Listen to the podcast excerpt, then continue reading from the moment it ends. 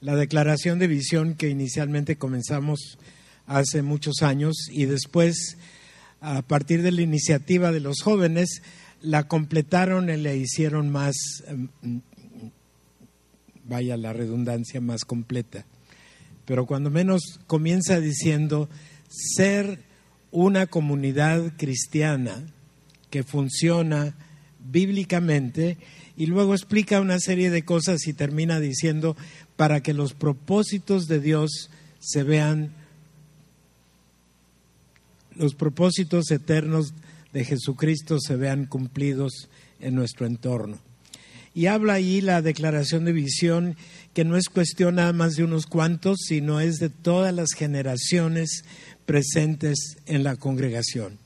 Así es que esto de ser comunidad nos incluye a todo. Y estudiando sobre el tema de, lo que es comunidad, llegué al punto de entender que la iglesia es el tipo de comunidad que Dios estableció y que era necesario para llegar a glorificar a Jesucristo. Entonces, ponme por favor el primer versículo que estaba ahí en la pantalla, Hechos 2, y vamos a ver del 44 al 47, y me los vas poniendo, ¿sí? Por favor. La importancia de comunidad en la iglesia se puede ver desde un principio cómo fue como comenzó allá en los tiempos en que recibieron el derramamiento del Espíritu Santo, vino a tomar presencia Dios mismo dentro de los creyentes, algunos con ciertas manifestaciones, otros con otras, pero todos con la presencia del Espíritu Santo en ellos como creyentes, ahora como hijos de Dios, adoptivos a la familia de Dios. Y si tú eres creyente, escúchame bien, si tú eres creyente, el Espíritu Santo ya está en ti. Y si tienes dudas, lee lo que dice Ezequiel 36 del 25 al 27, que termina diciendo que Él pondrá su espíritu en nosotros para que ahora nosotros sí podamos cumplir con lo que Dios quiere y vivir como Dios quiere. Sin el Espíritu Santo no es posible, pero tú y yo como creyentes ya lo tenemos. Y comienza a manifestarse en la iglesia primitiva, como le llaman aquellas primeras generaciones de creyentes después de la resurrección y de la ascensión del Señor Jesús. Vamos a ver qué dice la palabra.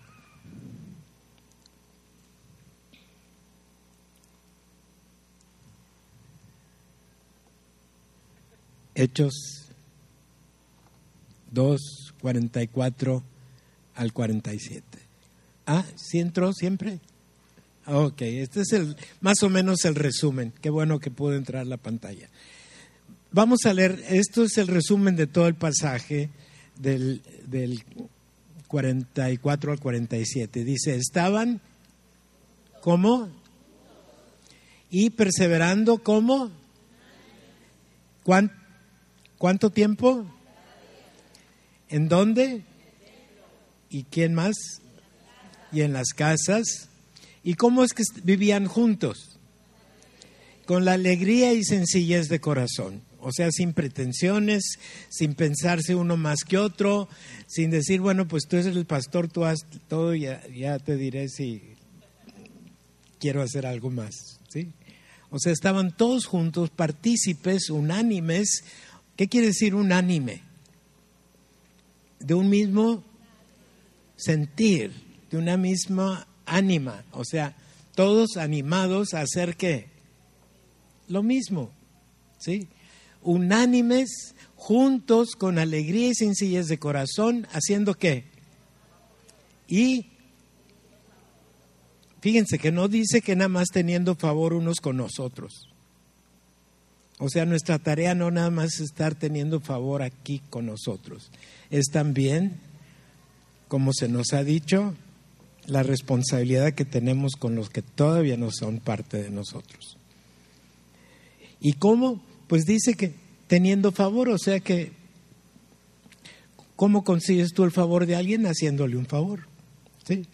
O sea, en, en esencia, esto es, esta inclinación de estar juntos estableciendo que, estableciendo comunidad, tener cosas unidos en común. Decía el otro día que no se trataba de formar una comuna, esa es otra cosa.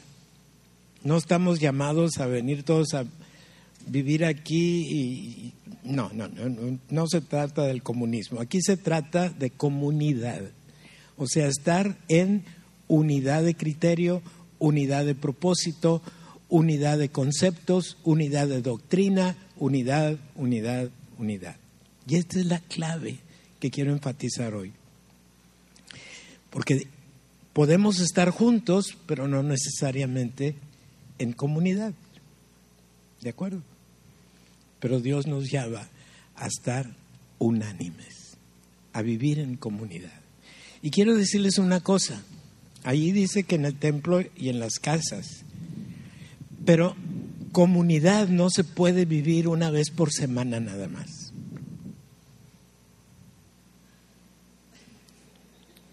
Muy poquitos amenes. Comunidad no se puede ser nada más con los cadochos. ¿Sí saben lo que es un cadocho? Los que vienen cada ocho días. Eso no es comunidad. Eso es desorden. Eso es comodidad. Eso es flojera, pereza. Llámala como tú quieras. Pero somos llamados a vivir en comunidad. Todos juntos en armonía. Amén. Y cuando estemos en la casa es comunidad. Por eso les invitaban a que cada hogar se convierta en una pequeña comunidad, comenzando con la familia y luego todo lo demás que se va contagiando. ¿sí? Y les comentaba que hace mucho tiempo, allá en 1968, la Iglesia Evangélica San Pablo comenzó en mi casa, en mi sala. Y miren lo que Dios ha hecho. Y no gracias a mí, simplemente porque hemos caminado, los que hemos decidido caminar juntos, hemos seguido caminando juntos en armonía todos estos años. Amén. Amén. La iglesia a través de los siglos ha seguido formando comunidad. A veces atinadamente, a veces desatinadamente, a veces adoptando conceptos de afuera, a veces practicando la forma que Dios dicta para que hagamos. ¿Puedes pasar la segunda pantalla?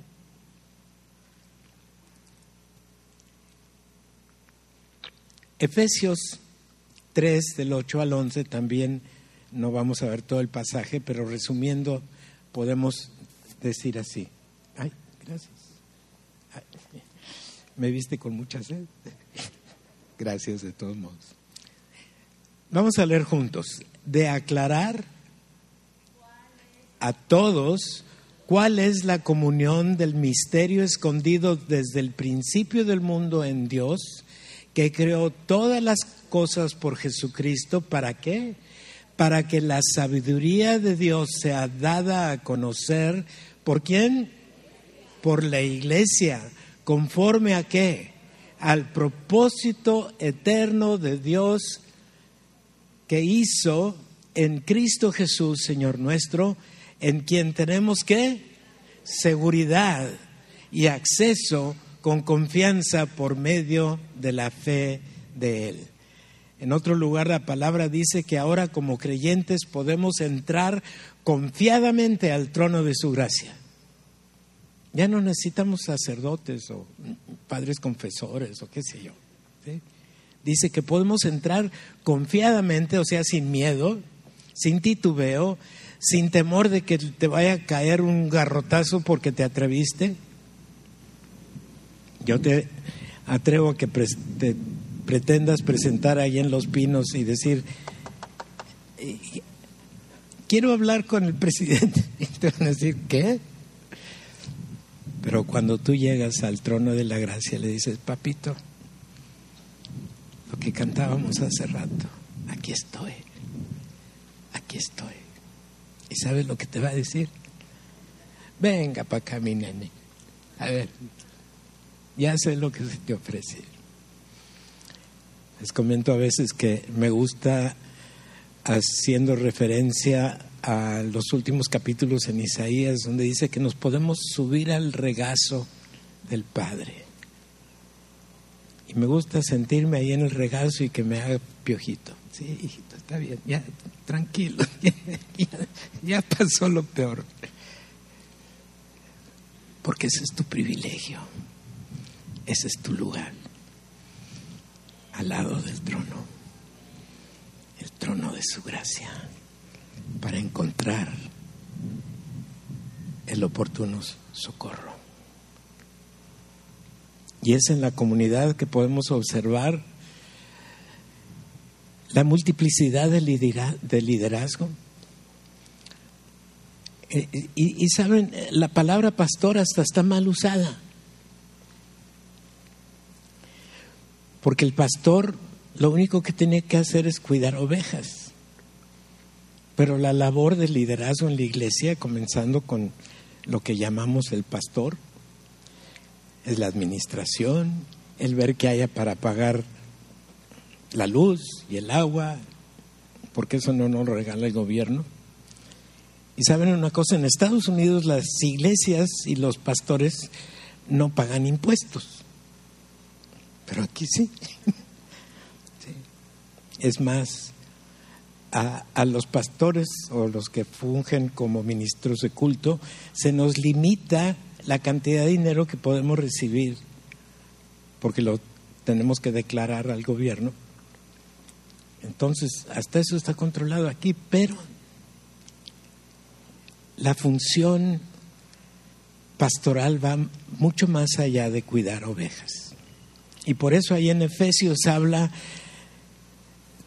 del apóstol, del profeta, del evangelista, del pastor y del maestro.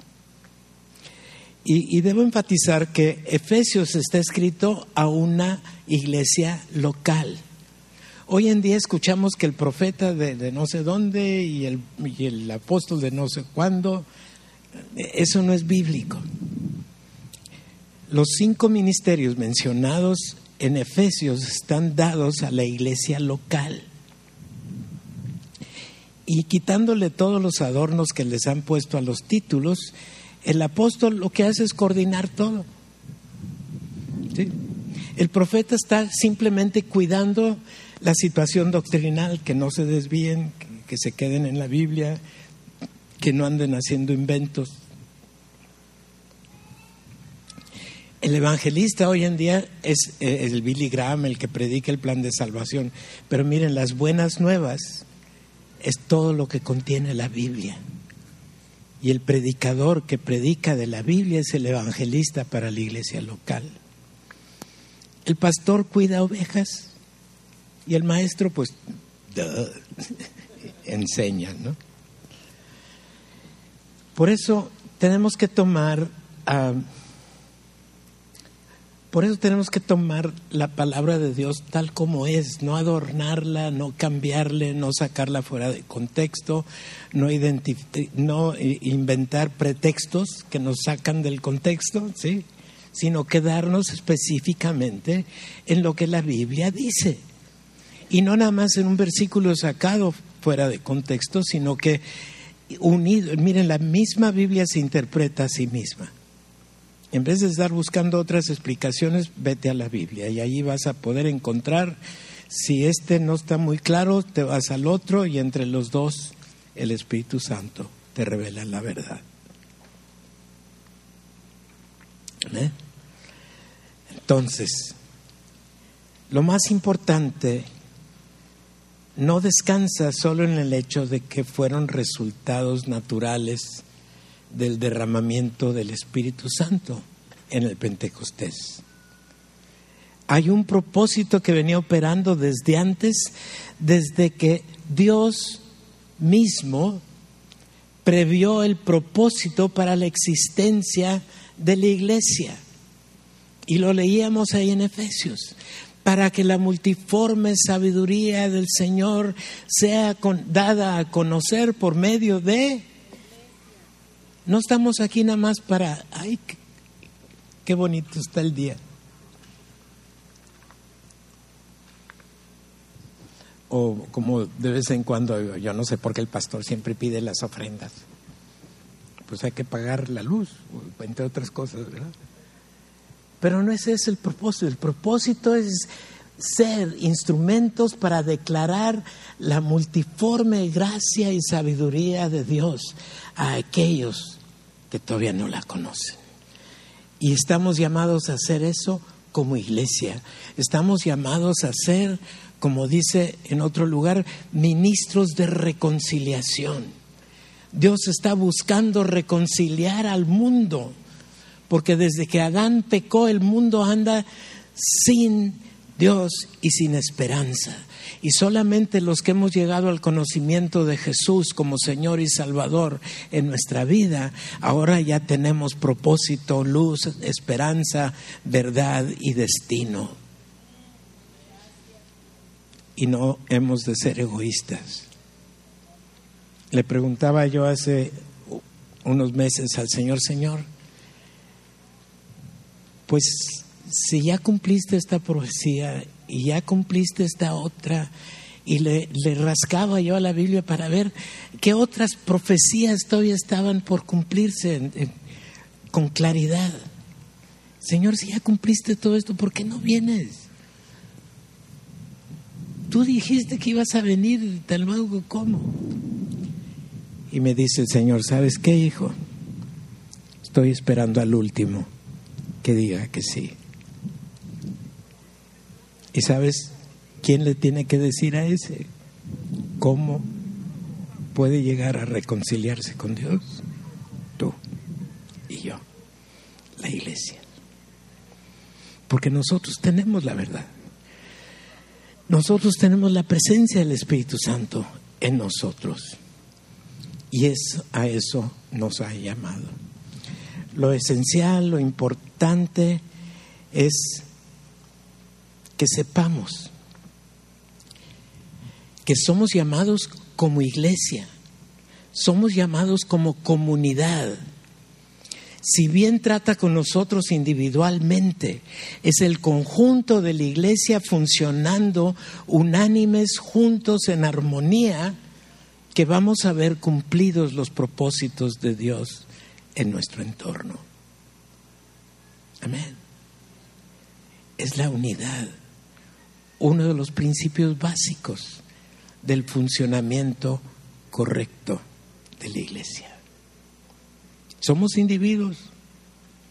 Y hasta alguien me puede decir, bueno, pues cada cabeza es un mundo. Pues sí, será cada cabeza un mundo, pero tenemos un solo Señor.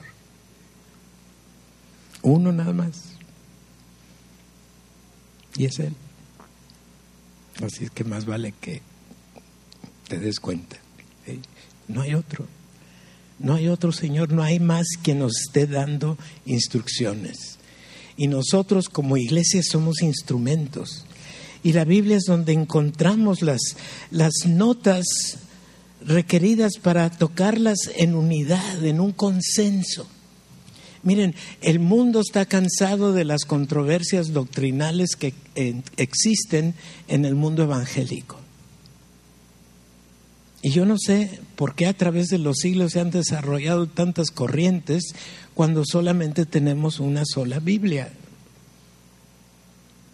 Habrá muchas versiones, pero las reconocidas, las oficiales, todas dicen exactamente lo mismo una de las cosas que, impresionantes que hemos experimentado mi esposa y yo es una vez que estábamos en el Museo del Libro en Jerusalén y tienen ahí expuesta ah, de los rollos del Mar Muerto, tienen expuestos lo que es el rollo de Isaías. Y junto con lo que está escrito allí de doscientos y pico de años antes de Jesucristo, está la traducción al inglés. ¿Y saben qué? dice lo mismo. Mas Él herido fue por nuestras transgresiones. El mensaje no ha cambiado. El propósito de Dios no ha cambiado. La provisión de Dios no ha cambiado. Tú y yo estamos aquí disfrutando de nuestra comunión con Dios por la sangre de Jesús derramada en el Calvario. Porque no hay otro nombre dado a los hombres en el cual podamos ser salvos. Amén.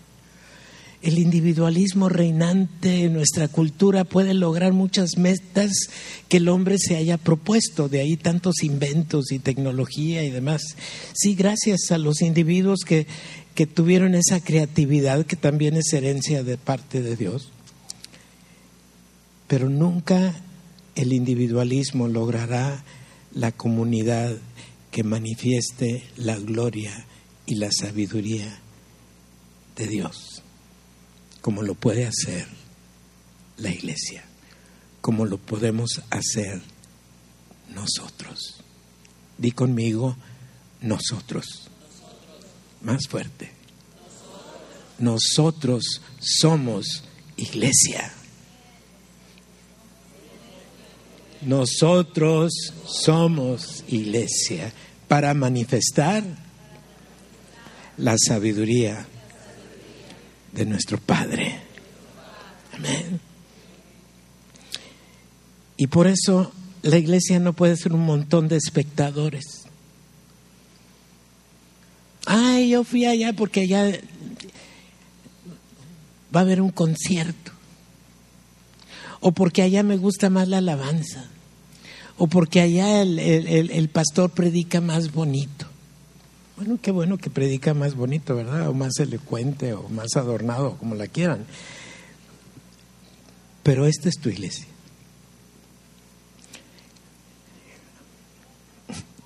Mi padre tenía algunos dichos interesantes.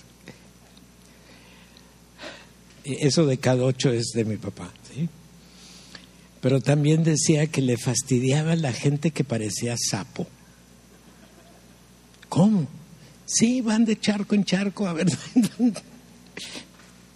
no, unidos. Porque tan importante es el que recoge el papel que el que lo tiró.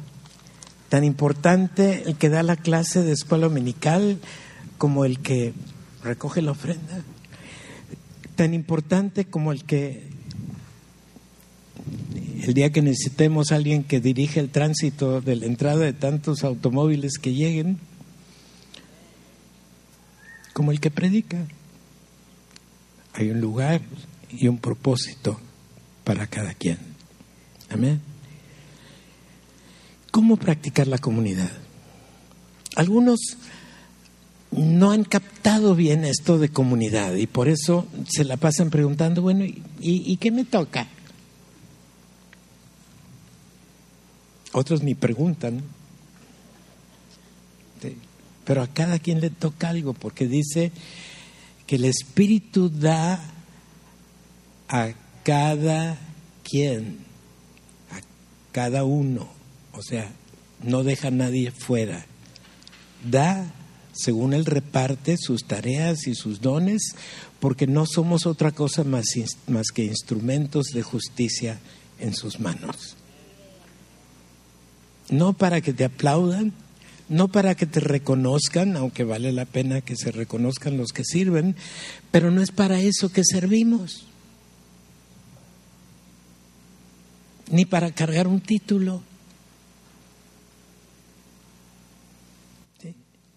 Estamos aquí para obedecer lo que Dios nos encarga hacer.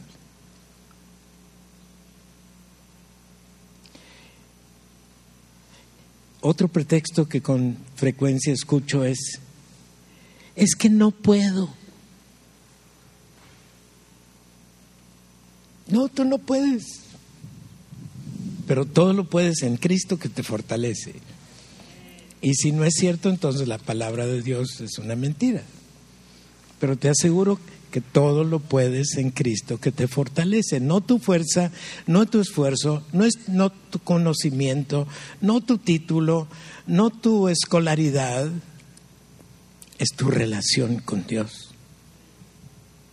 que hace posible que hagas lo que él te pide hacer. Otro pretexto es, ay, es que no tengo tiempo. Sea honesto contigo mismo. Y tienes tiempo para la novela, tienes tiempo para irte a tomar un café, tienes tiempo para... ¿Cuántas cosas tienes tiempo? Así es que no me salgas con que no tienes tiempo.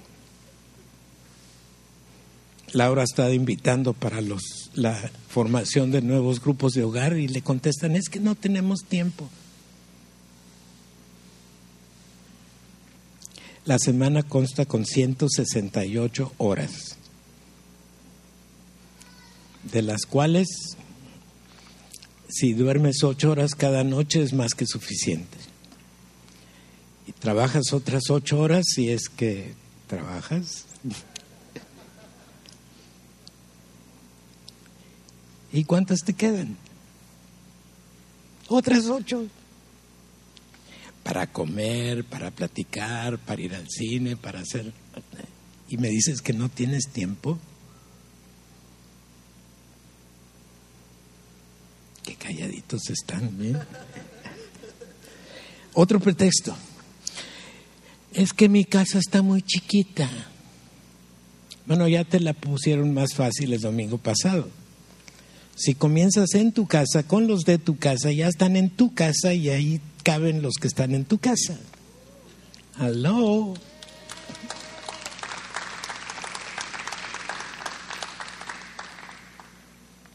Y si va creciendo el grupo y se hace más grande y no te caben en tu casa, aquí tenemos muchos salones. Y están disponibles el resto de la semana. ¿sí? ¿Pretexto?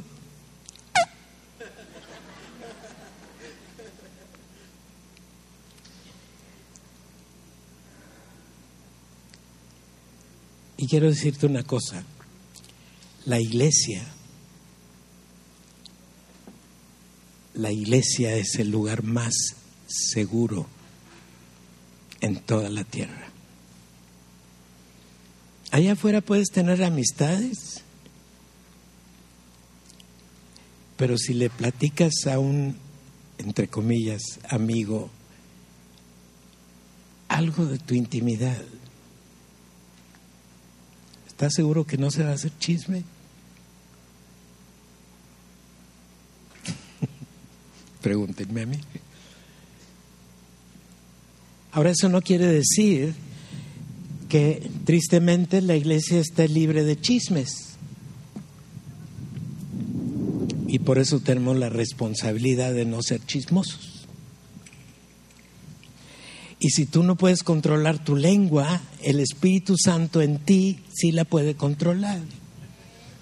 Así es que déjate controlar. Y nada más, si has de comentar algo, comenta la verdad. Porque quiero decirte una cosa, los chismosos que comparten mentiras eventualmente quedan en ridículo, porque la verdad siempre prevalece. La verdad siempre prevalece. Así es que lo que no sabes no inventes. Y lo que sabes a medias, mejor investiga bien antes de abrir la boca. Porque vivimos en comunidad. Y esta comunidad, aquí en la central, mi anhelo es que todos llegamos al punto de sentirnos seguros de que si tengo un problema lo puedo comentar con el que está sentado a mi lado, de que si tengo una situación delicada le puedo preguntar el consejo al maestro de escuela dominical y no lo va a ir compartiendo con otro. Porque la iglesia tiene que llegar a ser el lugar más seguro en el mundo para ti. Amén y puede llegar a serlo. Y ahí sí se requiere que cada uno de nosotros se someta a la dirección de Dios, que cada uno de nosotros busquemos cuál es el papel, porque las necesidades abundan, las oportunidades de trabajar existen, el privilegio ya lo tenemos, ya es nuestro. Somos instrumentos en manos de Dios, instrumentos de justicia. Y todos somos parte y todos somos necesarios. Así es que no me salgas, es que pues, no, es que a ustedes no les falta nada. Ah, sí. Bueno, si alguien quiere ir a hacer trabajo de jardinería a mi casa, les invito. Este, el Señor se los pagará. no, pero en serio. No es tanto lo material, aunque estamos fuertes y con salud para hacer aquello que el Señor nos llame a hacer en lo físico, pero es el ambiente que, que se vaya creando, que se vaya restaurando, que se vaya desarrollando entre nosotros, que cuando lleguemos aquí de veras sintamos, ah, ya llegué a casa, ya llegué a la familia, ya llegué a donde estoy seguro. Ya llegué al lugar donde yo no tenga que estar diciendo, sabes que necesito tal o cual cosa. El Espíritu Santo ya le habló a alguien más a decirle, sabes qué, percibo de Dios que tú esto y el otro. ¿Qué onda? ¿Me explico? Ese es vivir en comunidad. Eso es vivir en armonía. Es el lugar donde tenemos que entender que todos vamos caminando, unos más adelante que otros, pero todos hacia la misma dirección. Los únicos que ya llegaron son los que ya se nos adelantaron. Pero todos tenemos que seguir adelante, seguir escuchando al Señor, seguir siendo pueblo de Dios, seguir siendo familia, seguir estando en confianza unos con otros.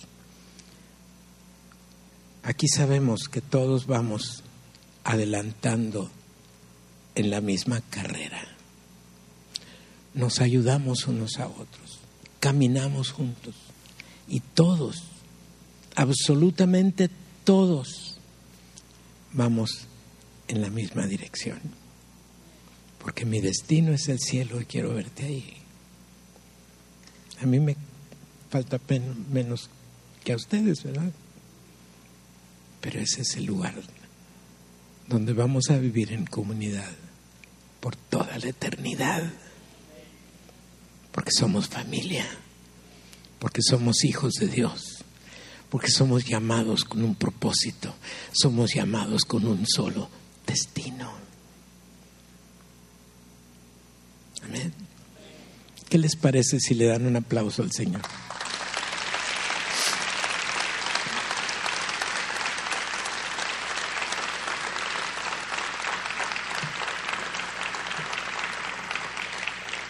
Y en este caminar juntos debemos recordar que no somos llamados a venir para quedarnos igual. A unos nos falta ser transformados más que a otros, pero todos estamos siendo transformados. Veíamos en la clase de escuela dominical segunda de Corintios 3:18 que dice que viendo la gloria del Señor quizá medio defectuosa como a través de un espejo porque no la vemos con claridad, aunque la vemos revelada en la palabra. Dice, viendo la gloria del Señor, somos transformados de gloria en gloria a la misma imagen, que es la imagen de Jesús, por el Espíritu Santo. O sea, ni siquiera tú eres el que tienes que transformarte, es sometiéndote al Espíritu Santo y dejando que Él actúe en ti, que la transformación se lleva a cabo. Y luego les comentaba la clase de escuela dominical que tenemos, yo siento un, un versículo de una confirmación extraordinaria para mi paz y mi seguridad espiritual. Dice Pablo, estando persuadido de esto, que el que comenzó en ti la buena obra, la va a perfeccionar hasta el día de Jesucristo. Porque no vamos a llegar mancos y cojos y defectuosos al cielo, porque Él va a haber completado la obra en ti y en mí. Y cuando nos presentemos ante la presencia de nuestro Padre,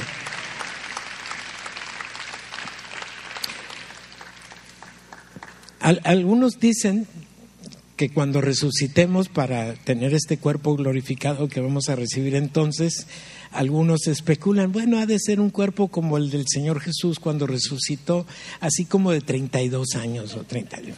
Miren, la edad no importa, la importa es estar allí. Bueno, espero que me restauren el cabello, ¿verdad? Pero lo importante es vivir con esta seguridad vivir con este propósito, vivir con esta seguridad de destino. Porque el que hace la obra no es tú, no, no soy yo, es el Espíritu Santo en ti. Amén.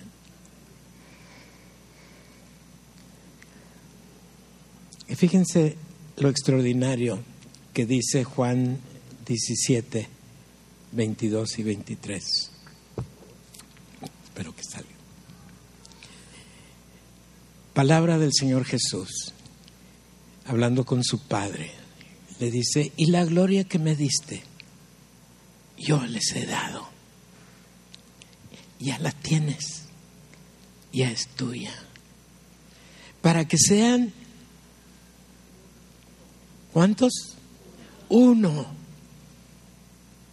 yo en ellos y tú en mí, para que sean perfeccionados en uno. ¿Para qué? Para que el mundo crea y conozca que tú me enviaste. Amén. Tienes un propósito. Eres parte de una comunidad. Eres iglesia. Juntos somos el cuerpo de Jesús. Juntos, unánimes, como uno. Y conste que el cuerpo tiene muchos miembros, pero es uno solo, el Señor. Una sola, la cabeza. Amén.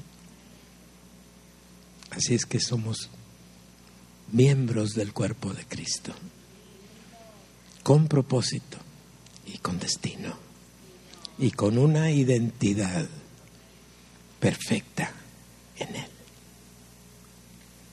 Amén. Nuestro fin, nuestro propósito es que unidos demos gloria a Dios y unidos en comunidad lo lograremos. Amén.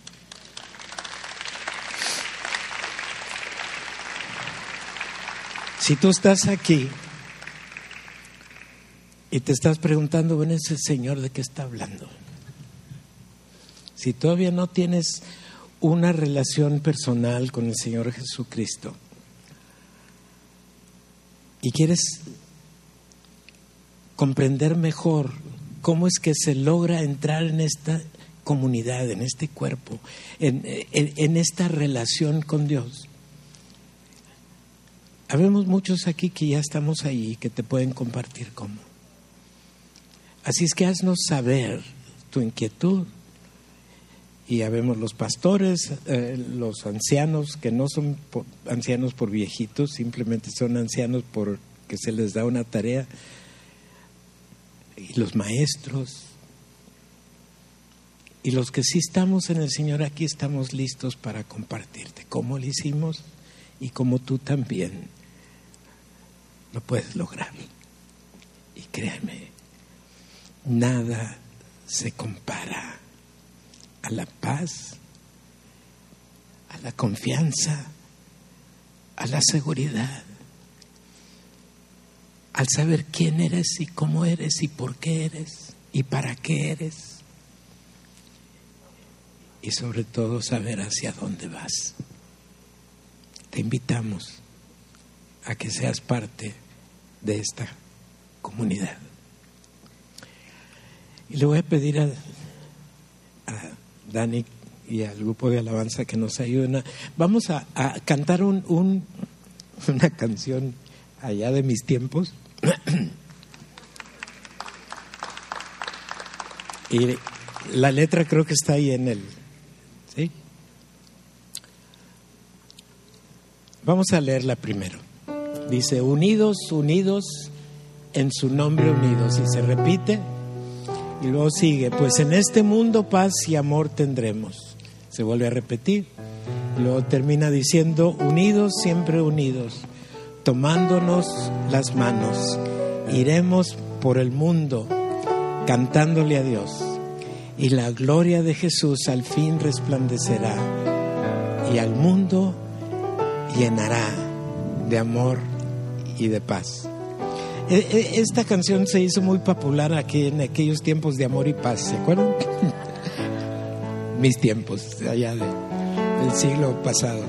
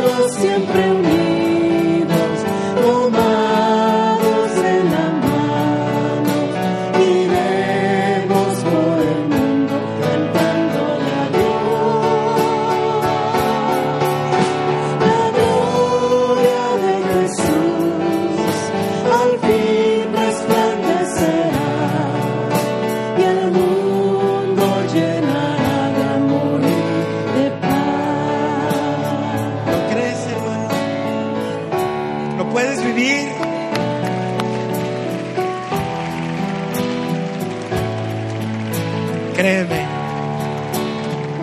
es mejor, es el mejor estilo de vida que puedes escoger vivir en lo personal y en comunidad con el resto de la familia. Vamos a cantar la última parte.